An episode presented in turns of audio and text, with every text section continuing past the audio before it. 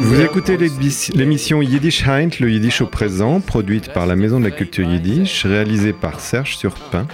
Et Gilles Rosier est au micro ce soir.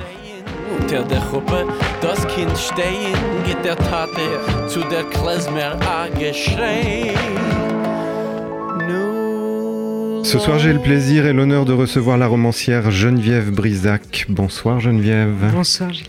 Vous avez récemment publié Vie de ma voisine, où vous racontez la vie de Jenny Plotsky, qui on l'aura compris, et où a été votre voisine. Je vais euh, citer un petit peu de votre livre en préambule.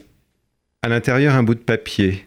Les caractères partent un peu dans tous les sens. Mon père a écrit en s'appuyant à la paroi du train en résistant aux secousses. C'est écrit en yiddish, je le sais, même si je ne l'ai pas appris, dit Jenny. Mes parents se parlaient toujours en yiddish quand ils ne voulaient pas qu'on les comprenne. Nous savions des chansons, mais nous ne parlions pas vraiment. Jenny se tait, elle réfléchit. J'ai mis presque 40 ans à décider de faire traduire ces mots. Je voulais qu'ils restent ainsi. Et puis, j'avais peur que le papier soit abîmé. Il faut traiter cela avec précaution. C'est étonnant, un objet si fragile et si résistant. Alors nous reviendrons sur ce passage un petit peu plus tard. Euh, j'avais envie de vous poser une première question qui était... Euh, euh, j'ai dit que vous étiez romancière, mais sur ce livre ne figure pas le mot roman. Comment est-ce que vous, vous pouvez le qualifier?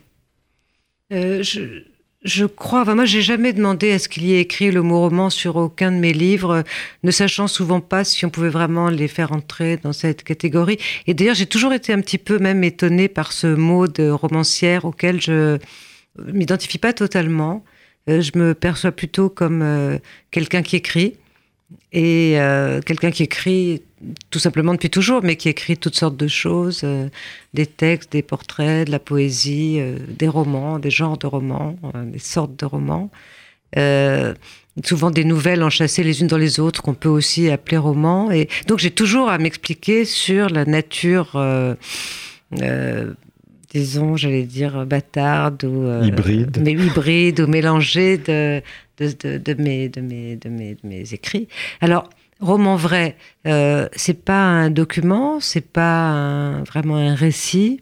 Encore que on pourrait peut-être dire récit en allant chercher aux origines du mot récit ou histoire. J'aime bien le mot histoire, je trouve que ça, ça rend compte pas mal de, de la nature de la chose. Alors, roman vrai, ça veut dire les faits que je rapporte euh, sont vrais. Jenny Plocky existe, elle est vivante c'est ma voisine. Donc tout ça c'est toujours votre voisine. C'est toujours ma voisine et j'espère que ça elle restera encore très très longtemps.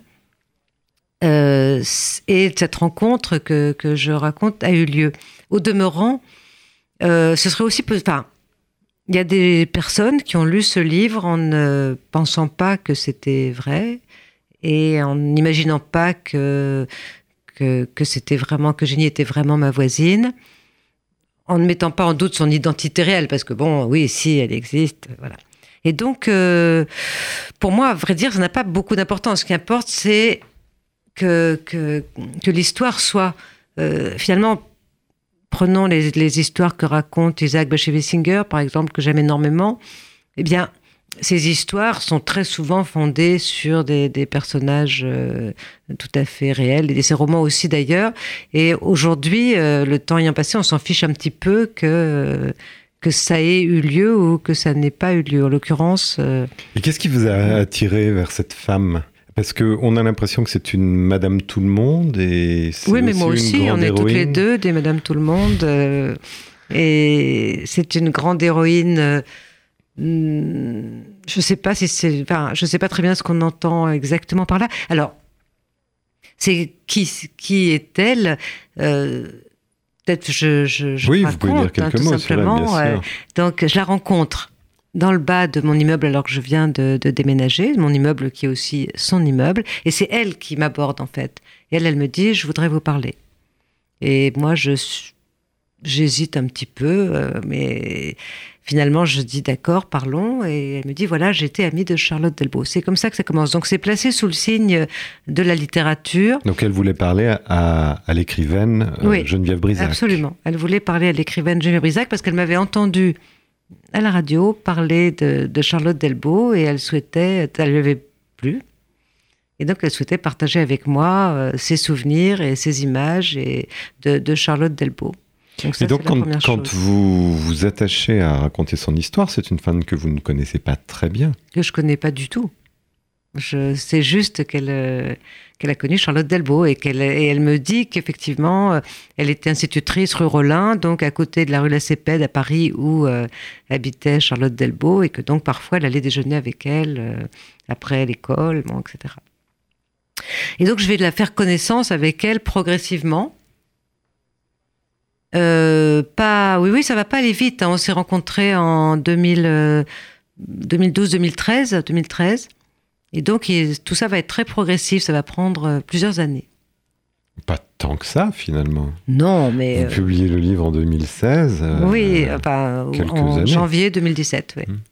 Quelques années pour s'attacher à, une inconnue, finalement. Oui, hum. c'était effectivement ça. C'est alors ce qui s'est passé, c'est qu'effectivement je découvre qu'elle, elle me dit effectivement au bout d'un certain temps qu'elle est une rescapée de la rafle du Veldiv et qu'il y a très peu d'enfants qui sont rescapés de la rafle du Veldiv.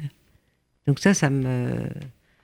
Je sais qu'il y a très peu d'enfants rescapés de la rafle du Veldiv. Et là commence l'histoire. Oui, on, reviendra euh, un petit peu plus tard sur euh, les circonstances euh, mm. qui, ont, qui lui ont permis d'être rescapé de la du Veldiv. Il me semble que c'est un moment très important mm. du, du, du, livre. Mais pourquoi avoir, avoir choisi cette femme parmi vos voisines plutôt qu'une autre? Est-ce que c'est est-ce que non est-ce que c'est mm. son mm. son destin euh, Est-ce que c'est son identité juive? Est-ce que c'est le fait qu'elle soit une juive euh, d'origine euh, est-orientale qui vous a attiré vers elle? Non, je dirais pas. Je dirais pas vraiment cela. Euh, je pense qu'on se ressemble et donc euh, que intuitivement quelque chose nous a rapprochés, mais de part et d'autre. C'est-à-dire qu'on se ressemble, on est toutes les deux euh, des, des, personnes avec timides, en même temps pas timides, très cérébrales et en même temps pas si cérébrales que ça, des grandes lectrices, des passionnées de littérature, des passionnés de pensée. Euh, quand j'arrive pour la première fois chez Jenny Plocky, je suis impressionnée par la beauté de sa bibliothèque euh, et par la force de son esprit de contradiction. Donc déjà, ces deux traits-là, beauté de sa bibliothèque, force de son esprit de contradiction et de son esprit critique, ça fait déjà de quoi, de quoi discuter. Oui, néanmoins, pour faire de cette femme un livre hum. euh, où vous racontez énormément de sa trajectoire de vie, de, ce, de son destin qui est, fondamentalement marqué par le fait qu'elle soit née dans une famille juive, il fallait que vous soyez intéressé au sujet aussi. Ben je le suis par hypothèse. Moi-même, euh, enfin, je veux dire, c'est pas. Je suis, je suis issu d'une famille de, de, de juifs français, plutôt français, euh, pas polonais. Ce qu'on appelle les euh, Israélites. Il voilà, exactement, des Israélites. Et, donc, je connais quand même tout ça très bien. Je connais aussi son, euh, sa, sa colère et son incompréhension devant le, sort qui lui a été infligé. Elle en parle très très bien, elle en parle beaucoup de ça. et de ses ambitions ses ambivalences, en tout cas, par rapport à une identité qu'elle ne reconnaît le droit à personne de lui infliger. Et, encore aujourd'hui, donc, euh, il y en a des conversations très drôles où elle me dit, mais enfin, euh, euh, arrête de de, de, me parler de questions juives, ça ne me concerne pas du tout. Et je lui dis, bah écoute, quand même. Mais elle me dit, mais non.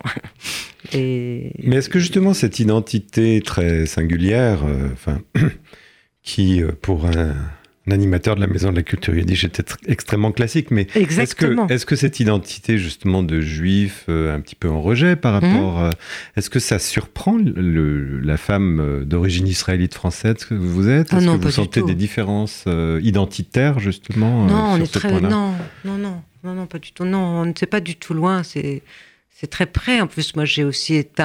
On a la politique en commun, comme beaucoup d'ailleurs de, de, de, ces personnes. Sa mère, a été, sa mère était au Bund. Euh, euh, moi, je connais énormément de gens qui sont issus euh, du Bund. Donc, c'est. Enfin, issus. un peu issus deuxième génération. Donc, mais, le Bund, le, le, le, le, parti politique des socialistes, de, des ouvriers de Pologne, de Russie et de Lituanie. Oui, d'ailleurs, il y a une très jolie phrase de de, Rivka, euh, donc la, mère de, Génie, qui dit, euh, quand elle s'inscrit au Bund, elle dit, de toute façon, moi, je, je, ne crois absolument à rien, je suis totalement athée, mais je pense quand même qu'il vaut mieux que ce soit les Juifs qui s'occupent des Juifs. Et c'est cette, euh, cette contradiction-là, elle est tout le temps à l'œuvre, quoi. Oui, bah c'était exactement la définition du Bund. Voilà. Dire qu'il fallait prendre s'occuper son, son, destin en main, que ce soit, et mm. les sionistes ont fait la même chose, mais dans un autre territoire que celui, que celui de, de l'Europe. Le, alors, le, passage que j'ai lu tout à l'heure, où elle parlait du dernier billet que son père a pu lâcher du train qui l'emmenait avec son épouse euh, vers ce qu'on appelait à l'époque une destination inconnue. Euh, Génie met 40 ans à, en prendre connaissance, hmm. à le faire traduire. Euh, qu'est-ce que cette, distance, cette incapacité à pouvoir euh, accéder, qu'est-ce que ça, ça vous avait évoqué? Je trouve ça très beau en fait. Je trouve ça très beau que je crois que ça, pour moi, c'est vraiment lié à, l'intelligence de, de, Génie. C'est-à-dire qu'elle euh, elle a tout fait de cette manière, euh, en, se, faisant confiance, en, laissant son, instinct euh, la, guider. Et, je trouve que c'est que c'est un peu énigmatique, c'est vrai, mais c'est très beau. C'est-à-dire qu'elle va progressivement tout connaître sur euh, les camps, rencontrer énormément de gens euh, qui, ont été déportés, euh, qui sont revenus, tout lire. Elle vit avec un homme, Jean-René Chauvin, qui a été déporté comme trotskiste dans cinq camps de concentration successifs et qui a survécu, ce qui est quand même totalement impressionnant. Exceptionnel. Ah oui, oui, non, mais c'est un homme extraordinaire, vraiment. Et qui, lui, travaille sans arrêt la bibliothèque du mémorial, il étudie, il travaille, il étudie, il travaille. Et un jour, il lui dit, tu devrais traduire un livre qui s'appelle Comment je me suis évadé d'Auschwitz, un livre de Rudi Rvba. Et c'est ce chemin qu'elle va faire de traduction, que je trouve aussi extrêmement beau, qui va l'amener à la possibilité de, de, d'écrire pour demander les certificats de décès de ses parents, ce qu'elle a mis aussi plus de 40 ans à faire, de faire un voyage à Auschwitz, qu'elle a mis aussi plus de 45 ans à faire, et de faire traduire euh, le message de, de son père. Et tout ça est un... Un grand détour pour arriver à sa propre ben, C'est bien les grands détours. pour les écrivains, c'est même essentiel. Oui. Le... Alors, euh, on va, on va peut-être raconter un tout petit peu plus ce qui s'est passé. Vous disiez, vous disiez qu'elle avait, euh, elle avait réchappé à la rafle du hmm. Veldiv. c'est-à-dire qu'elle n'est pas arrivée jusqu'au Veldiv. Exactement, et ça, elle y insiste beaucoup. Elle dit surtout, il faudrait pas qu'on pense, qu'on croit, qu'on pense que j'ai laissé dire que j'avais été au Veldiv. Non. Et elle y tient énormément. Elle tient toujours beaucoup au génie, à la, à la, rigueur, à la précision. Euh, même parfois, je ne suis pas tout à fait à la hauteur. Et même souvent. Et, donc, elle, elle a été arrêtée avec ses parents le 16 juillet à l'aube, euh, donc 42 comme, euh, comme tout le monde. Hein. Et elle, ses parents et son frère sont emmenés par un voisin qui s'appelle, un ancien voisin exactement, un policier, qui s'appelle Mulot. Et donc, euh, quand la, donc la mère ouvre la porte le matin, et le jour vient de se lever, et Mulot dit Allez, tout le monde euh, en, route. Et là, évidemment, Rivka dit Mais euh, pas les enfants. Donc Rivka, la mère de, de Génie. La mère de Génie et Maurice, et dit Mais bien sûr que si, les enfants, hop. Ce qui d'ailleurs est déjà, comme on l'a su plus tard, euh, un du zèle euh, par rapport au... Du zèle de Vichy, de la Du zèle de Vichy, puisque c'était pas du tout... Enfin, exigé par les nazis. Oui. Mm. Et, ils trouvent que c'est mieux comme ça. Et donc tout le monde part à Vincennes, dans une villa euh, de l'avenue Georges Besquel, je crois, où tous les, les juifs de Vincennes sont entassés, rassemblés, et ils sont très très nombreux. Et puis, donc, le temps passe et un commissaire de police de Vincennes entre. Il dit les enfants français peuvent partir. Et cette phrase, elle résonne, elle est vraiment très importante, elle est très importante pour Génie. Et elle dit parce qu'il se trouve que nous, on était français, mon frère et moi, parce qu'il y avait une loi de 1927 qui était passée et qui disait que les, les gens, enfin les Polonais, les parents sont polonais, ne sont jamais devenus français, n'ont pas obtenu une nationalité française, qu'on pouvait aller déclarer son enfant à la naissance et demander pour lui la nationalité française, ce que les parents ont fait. Parce qu'il faut ajouter, ce que j'ai pas dit tout à l'heure, mais qui est important, c'est que euh, Noshim et Rivka, les parents de, de Jenny Plocky, sont extrêmement universalistes, profondément universalistes. C'est là aussi que ma tradition rejoint, enfin, est la même que, que la leur. Et ils sont aussi très fiers de, d'être en France, d'appartenir, d'être là. Ils ont demandé la nationalité française et ils l'ont pas obtenue euh, quelques années avant, parce que là encore, la concierge a dit que, a fait un témoignage négatif en disant qu'il recevait des journaux bizarres, des gens bizarres, et que c'est pas du tout souhaitable euh, qu'ils deviennent français. Donc, eux, pour eux, devenir français, ça aurait été euh, super Un bien. Et d'ailleurs, ça, leur, ça les aurait peut-être sauvés aussi, d'ailleurs. Ils auraient- perdu la nationalité française à la fin des années 30, enfin au début de. Sauf De que, l'occupation, oui, enfin bon, tout, bon, bref, de toute façon, tout aurait été différent. Oui. Le, alors, puisque Génie disait que le- l'entendait des chansons yiddish dans, chez ses parents, sans, sans vraiment comprendre parfois la langue, ou en tout cas la lire, nous allons nous aussi écouter des chansons yiddish, et nous commencerons par une chanson chantée par Sidor Belarski, un grand chanteur. La chanson s'appelle Dem Milner Stern, Les larmes du meunier, euh, texte de Marc Warszawski, qu'on pouvait déjà entendre euh, dans le, film des frères Cohen, A Serious Man.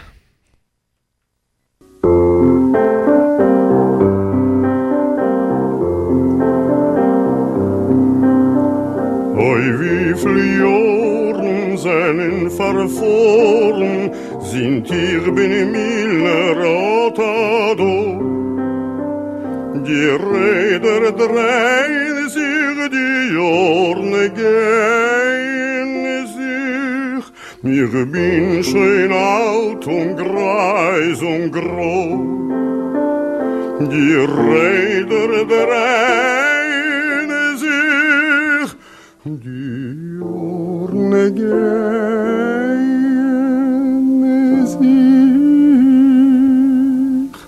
Ich bin schön alt und greis und grau.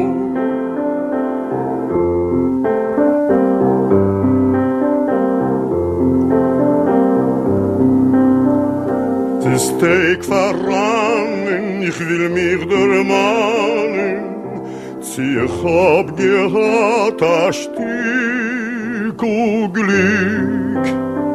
Die Räder drehen Diyor gehen sich keinen Verries nicht zurück. Die Räder drehen sich, die Jorn gehen sich keinen Verries nicht zurück.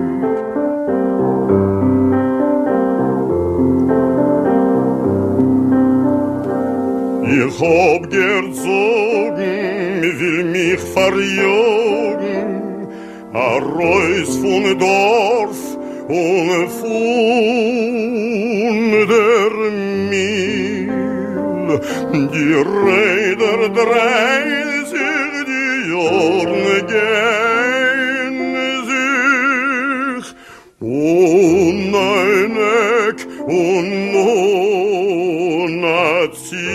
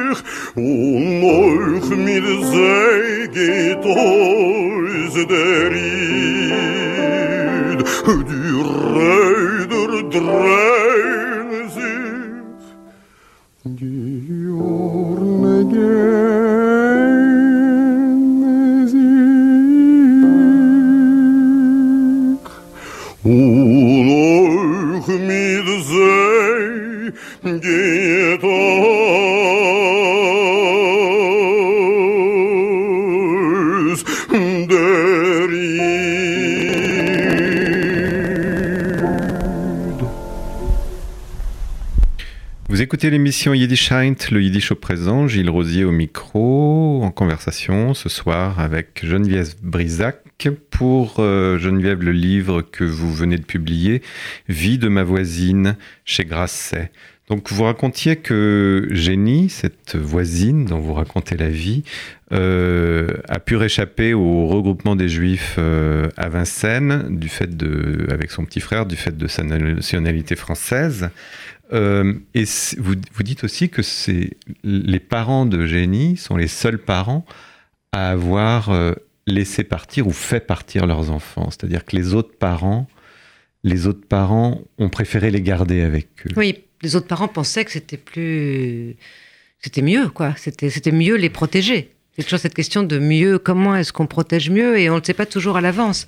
Et donc, euh, on peut même supposer, c'est ce que dit Génie, c'est que le regard qui a été porté euh, sur les parents quand ils ont dit euh, les enfants, allez, euh, vous partez, n'était pas nécessairement compréhensif ni bienveillant. Mais ils l'ont affronté. C'est vrai que c'est quand, quand, quand elle m'a raconté ces deux heures, puisqu'il y a deux heures entre le moment où le commissaire vient et dit les enfants français peuvent partir et le moment où ils partent effectivement, deux heures s'écoulent où le commissaire part vérifier que effectivement ils sont bien français, etc., etc. Et ces deux heures-là sont consacrées par la mère de Génie à, à prendre sa fille entre quatre yeux et à lui donner, lui offrir, lui transmettre tout ce qu'elle aurait à lui dire toute sa vie. Et ça, je trouve que c'est un, un moment qui me donne encore la chair de poule quand, j'y pense, qui est vraiment très très fort, très, hum, très particulier. Alors elle lui...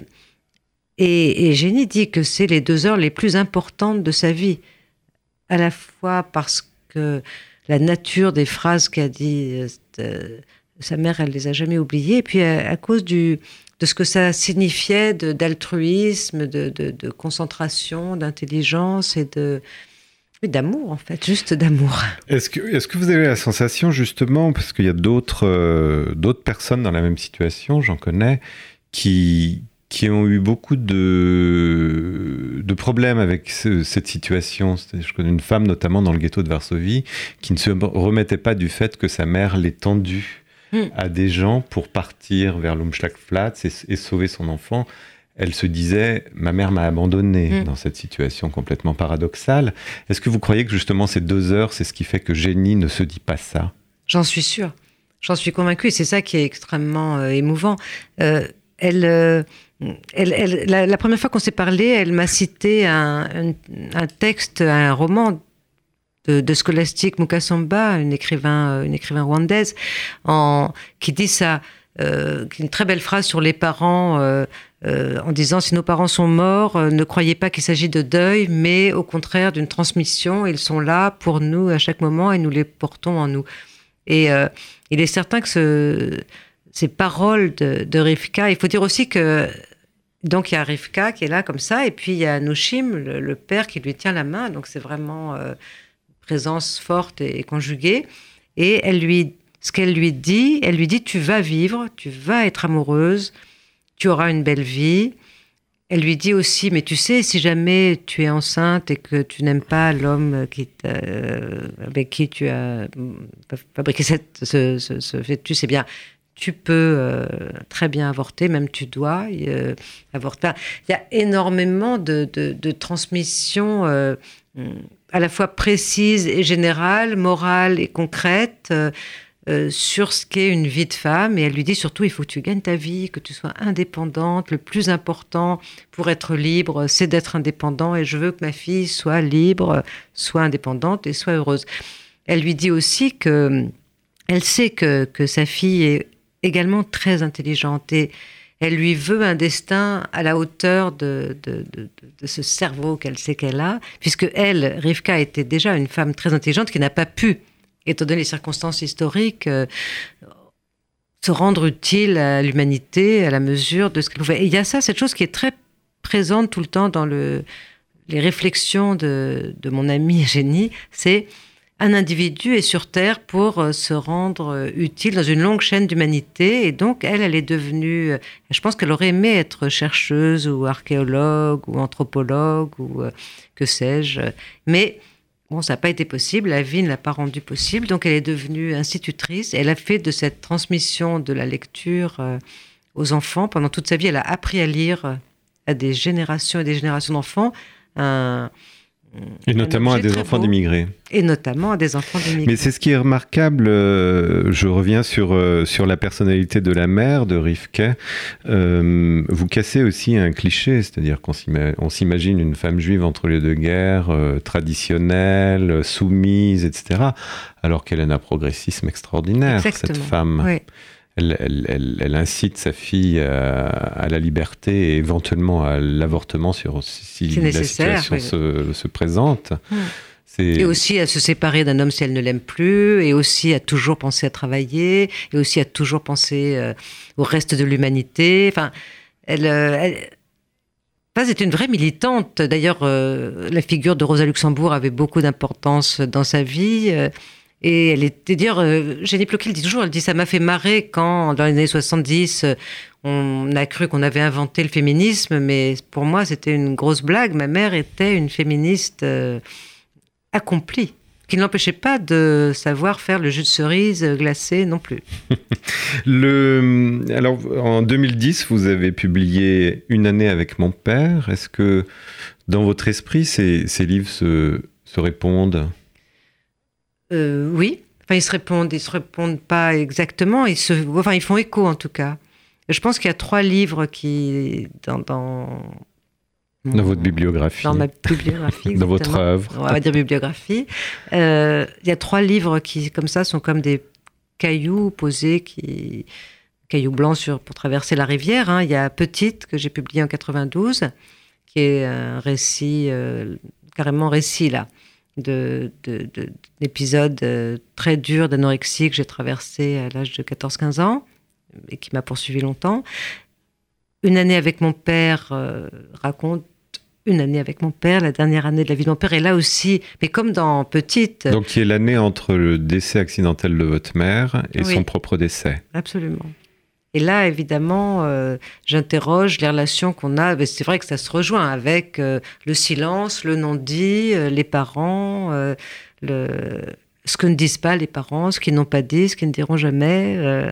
et c'est là-dessus que qu'est construite mon, construit mon désir d'écrire. Et donc, il est certain qu'avec ce livre-là, Vie de ma voisine, son rapport à elle, à la parole, au silence, me nourrit énormément. Et en quoi est-ce que vous, vous, dites que ces, ces, trois livres sont des cailloux pour traverser la rivière? Pourquoi plus que d'autres livres que vous avez écrits? Euh, Je crois que d'abord, ils ont une communauté d'écriture et qui les rend un peu différents des, autres. C'est des livres qui sont euh, très économes de, de, de qu'on a souvent dit, en tout cas, euh, très tendu, on va dire, et, euh, et euh, qui s'approche de quelque chose de très dangereux. C'est, pour moi, c'est euh, Edna O'Brien, qui est un écrivain que j'admire beaucoup, qui dit tout effort d'écriture est toujours de se rapprocher le plus possible d'un noyau secret central que qu'on ne touche jamais. Et je, crois que c'est vrai. Je, enfin, je, et ce livre-ci, d'ailleurs, euh, est vraiment un livre de moi. En ça que les gens qui pensent que c'est une biographie de, de, Jenny Plocky se trompent. Il faut être très naïf pour le penser. Oui, hein, oui, je... je l'ai souvent rencontré. Ah oui, en lisant, on ne le pense pas une seconde. Bah, tant mieux, elle ne le souhaitait pas et moi non plus. C'est notre rencontre et ce qu'elle m'apporte, c'est vrai, et ce que je lui apporte aussi, mais c'est...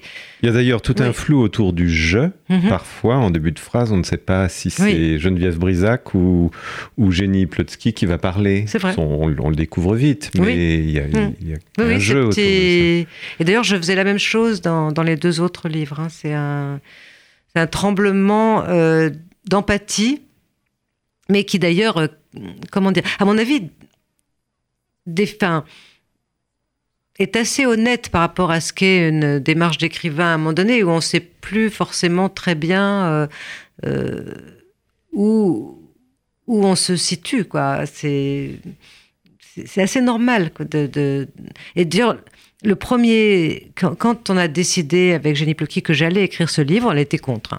Bon, elle est toujours un peu contre tout, mais elle était aussi contre ça. ça. Donc vous lui en avez parlé avant de l'écrire? Oui, oui, oui. Et, euh, et donc je lui dit voilà ce que je voudrais faire. Je sais que tu ne veux pas d'un énième tartampion euh, survivante, je sais pas quoi. En écho au célèbre tartampion à Auschwitz de, de Charlotte Delbo, qui disait je ne veux pas écrire ça, je veux faire un- une œuvre littéraire. Et donc je lui dis voilà, moi j'ai écrit un livre sur Flannery O'Connor qui s'appelle Loin du paradis et où les jeux sont mélangés le jeu de Flannery O'Connor, mon jeu à moi et des textes. Et je fais pas du tout ça n'importe comment. C'est une matière euh, que, que je travaille euh, à ma façon. Et c'est ça que je veux faire. Et elle m'a dit euh, parfait. Nous allons à nouveau écouter un petit peu de musique. Cette fois, nous écouterons la chanteuse euh, née en Argentine mais vivant à Strasbourg, une jeune chanteuse, Yoika Tchachkes, qui chante euh, la chanson Mazel, qui a été écrite par Molly Picon, une musique de Abraham Elstein. Et la grande euh, chanteuse et, et comédienne Molly Picon l'interprétait dans le classique, le film classique yiddish Mamale. Nous écoutons Yoika Tchachkes. C'est très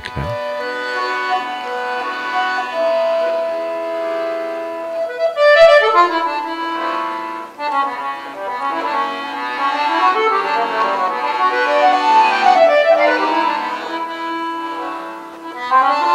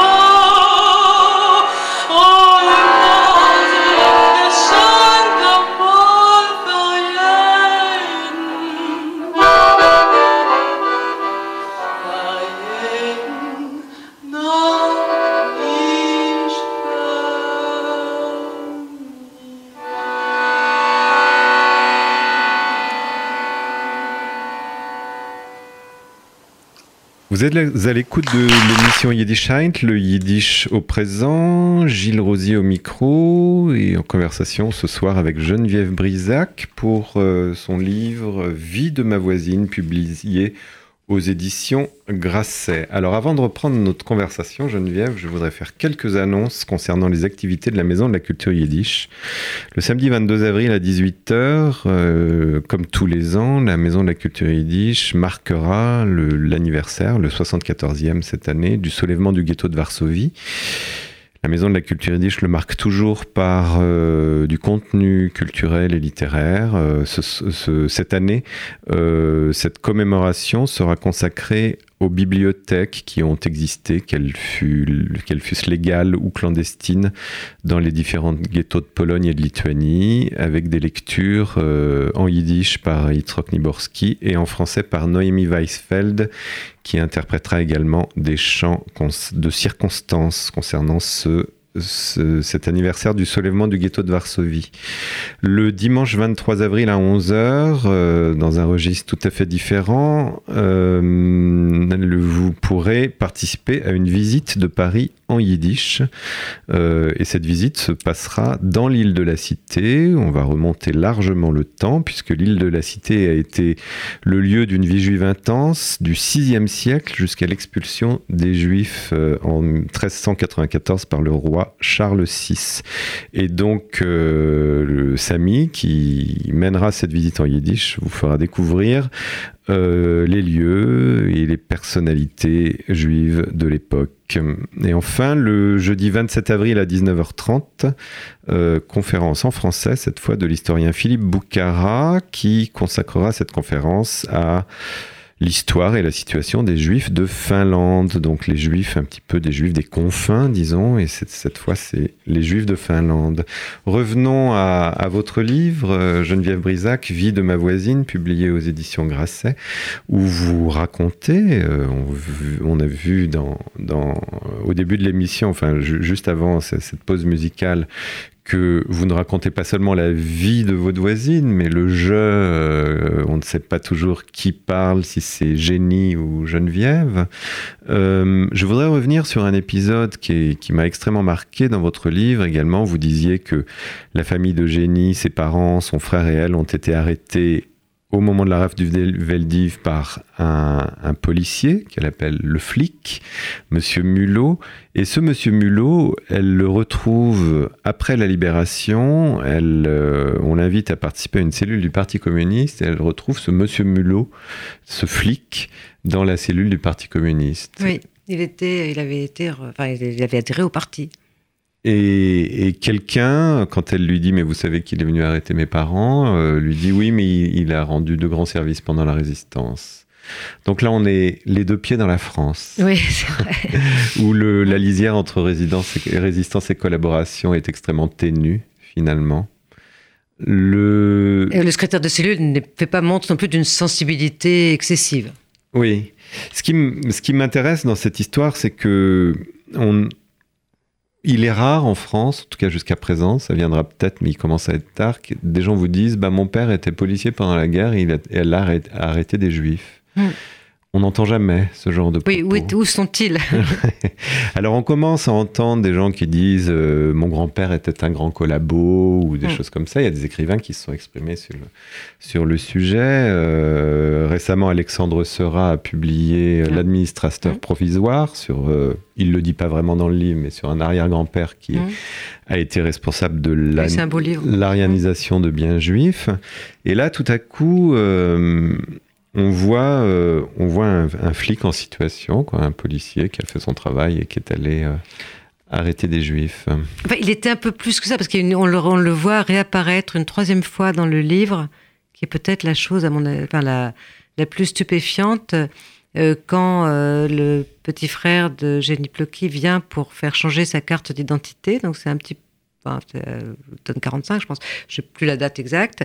Et il vient avec sa carte pour parce que c'est plus agréable de ne pas se promener avec une carte d'identité sur laquelle il y a marqué juif en énorme en travers. Et, euh, et Mulot lui dit Eh bien, mon garçon, tu es mineur, donc je ne peux pas te changer ta carte d'identité car il faut que tes parents viennent. Sachant très bien que les parents sait déportés. très bien, il les connaît, il le Mm. connaît lui très bien, et il connaît, sait très bien ses parents. Et là, ça dépasse un peu l'entendement dans le genre euh, cruauté euh, administrative ou sadisme euh, professionnel.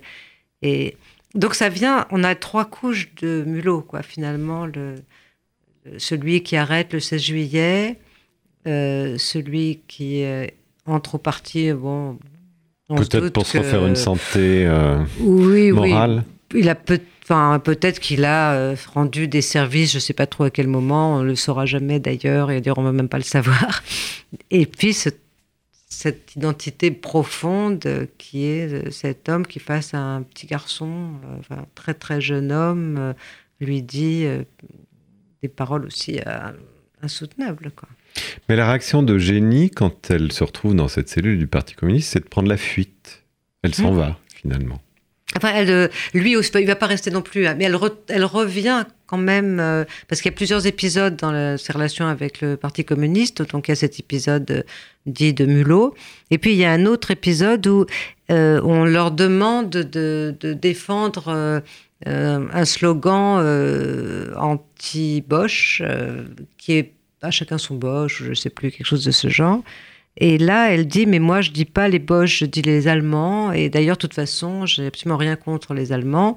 Mes parents euh, avaient plein de copains allemands qui sont venus à la maison, d'ailleurs, euh, quand ils ont fui l'Allemagne, euh, qui parfois, comme on le sait très bien, ont été rattrapés, se sont fait mettre dans... Bien sûr. sont arrêtés en France comme ennemis, bon, etc., etc. Et après, livrés d'ailleurs, enfin, on voit très bien ça dans le film Welcome in Vienna, que c'est Oui. vraiment très bien raconté. Bref. Et donc, euh, donc elle, le, le- chauvinisme du, du- PCF lui est absolument insurmontable. Donc, elle demande à en discuter. Et là, le responsable de, de cellule lui dit Écoute, c'est trop compliqué. On va Il y a un responsable qui va descendre de la Fédé pour, pour t'expliquer les choses. Donc, le responsable de la Fédé descend. Mais au lieu d'expliquer quoi que ce soit, il dit il y a une, euh, trotskiste, enfin, il utilise un mot pire, je crois. euh, plus comment est-ce qu'on disait, euh, trotsko-nazi ou. euh, Oui, quelque chose de ce genre, effectivement. euh, dans la cellule est une trotskiste, donc elle comprend tout de suite que c'est elle. Et donc elle s'en va, là, cette fois-ci, pour de bon. Et puis elle se met à chercher des trotskistes, puisqu'on lui a dit qu'elle en était une, ce qui est bien raisonnable. et elle va, et boulevard Saint-Michel, elle rencontre des militants qui vendent de la vérité.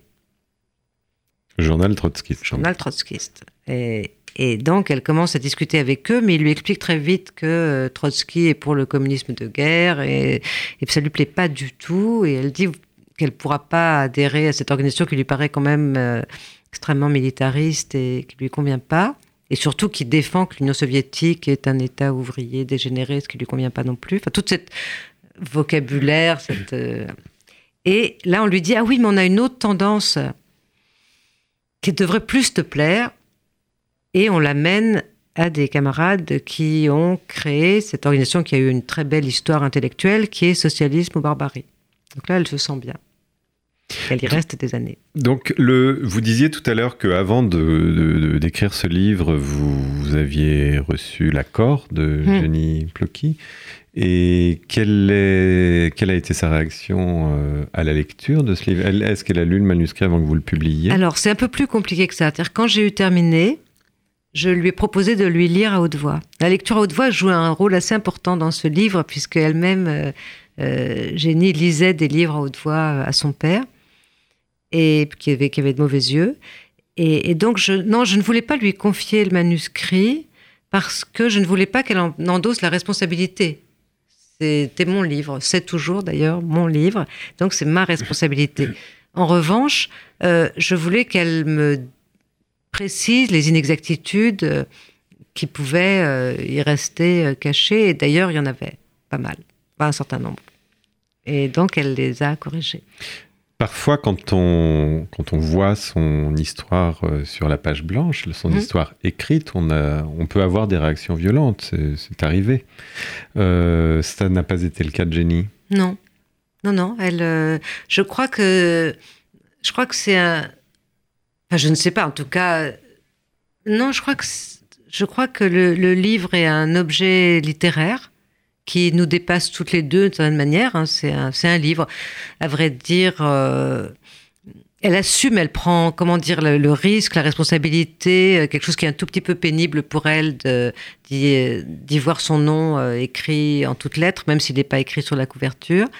Euh, c'est pas ce qui lui plaît le plus. On en a parlé, elle m'a dit, mais tu pourrais pas ne pas mettre de nom. euh, et je lui ai dit, mais non, ça, ça n'ira pas. Je peux pas ne pas mettre de nom, mais tu pourrais pas me donner un faux nom. Je ça n'ira pas du tout. Ça, ça, sonnera faux. C'est pas que ça sonnera faux, ça sera faux. Donc on est euh, même dans la dans, dans cet espace particulier qui est celui du roman vrai ou d'une fiction assez particulière. Je sais pas, moi je fais enfin si tant est que je sois un écrivain, c'est certainement lié à mon oreille. J'ai une oreille et mon oreille me dit on peut pas donner un faux nom à cette personne. Et mais ça lui faisait pas très plaisir. Elle n'avait pas envie d'être mise en avant. Elle n'a toujours pas envie d'être mise en avant.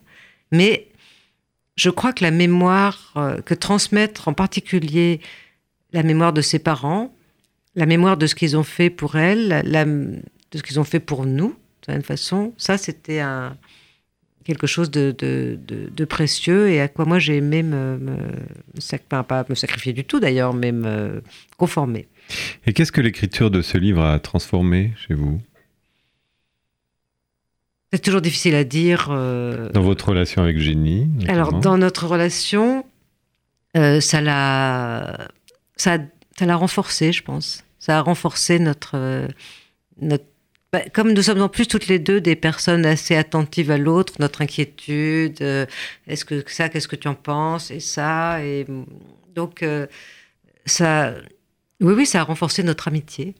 Et puis moi, j'étais très contente aussi de, de ce qui s'est passé parce que à la suite de la, on n'a pas parlé du tout de son travail d'institutrice jusque-là, mais il est extrêmement important parce qu'elle a fabriqué dans sa classe et pendant plus de 35 ans euh, toujours cette classe de CP où toujours elle apprenait à lire d'une manière assez euh, euh, comme un chercheur finalement qui verrait comment il peut préciser euh, son, son objet scientifique chaque année avec de nouveaux enfants, etc., etc.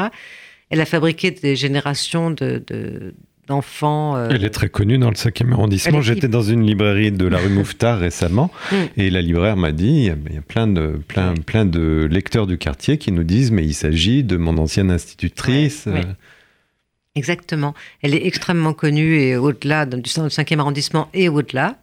Et en particulier, elle. euh, euh, D'ailleurs, ça s'est passé dès la première émission de radio que, j'ai faite. Euh, Quelqu'un est entré dans le studio et a dit Mais c'est ma maîtresse Et donc, elle a retrouvé énormément d'anciens élèves qui sont venus la voir, qui lui ont écrit, qui lui ont dit à quel point il lui était redevable de, de leur, leur avoir transmis euh, une confiance dans l'avenir euh, absolument inextinguible et un amour des, des autres et puis de la connaissance, du savoir, quoi. Et c'est pas rien. Et donc vous en avez fait, enfin vous en avez fait. C'est une grande héroïne et, Voilà. et vous avez raconté l'histoire de votre voisine qui est une grande héroïne finalement. oui. Parce que faire de cette vie terrible euh, la capacité de transmettre de l'espoir, c'est extraordinaire. Mais c'est une très belle vie aussi. Je crois que c'est une vie évidemment euh, Qui n'avait pas très bien commencé malgré tout. qui n'a pas très très bien, c'est moins qu'on puisse dire, qui a même affreusement mal commencé. Mais par exemple, c'est très important pour, euh, pour elle et pour moi de dire que ce livre est pas du tout un livre de plainte. Pas du tout. Pas du tout un livre. euh, oui, c'est un livre euh, de, de partage, de vie, de, avec, où il y a de la gaieté, où il y a des promenades, où il y a, euh, il y a des rires, où il y a des, des enfants. euh, et et je- pour moi, c'est vraiment important, ça. Elle vous apprend notamment à cultiver des immortels sur votre balcon. Oui, c'est vrai. des Et vous y arrivez pour la première fois de Elles votre vie. sont tellement bien.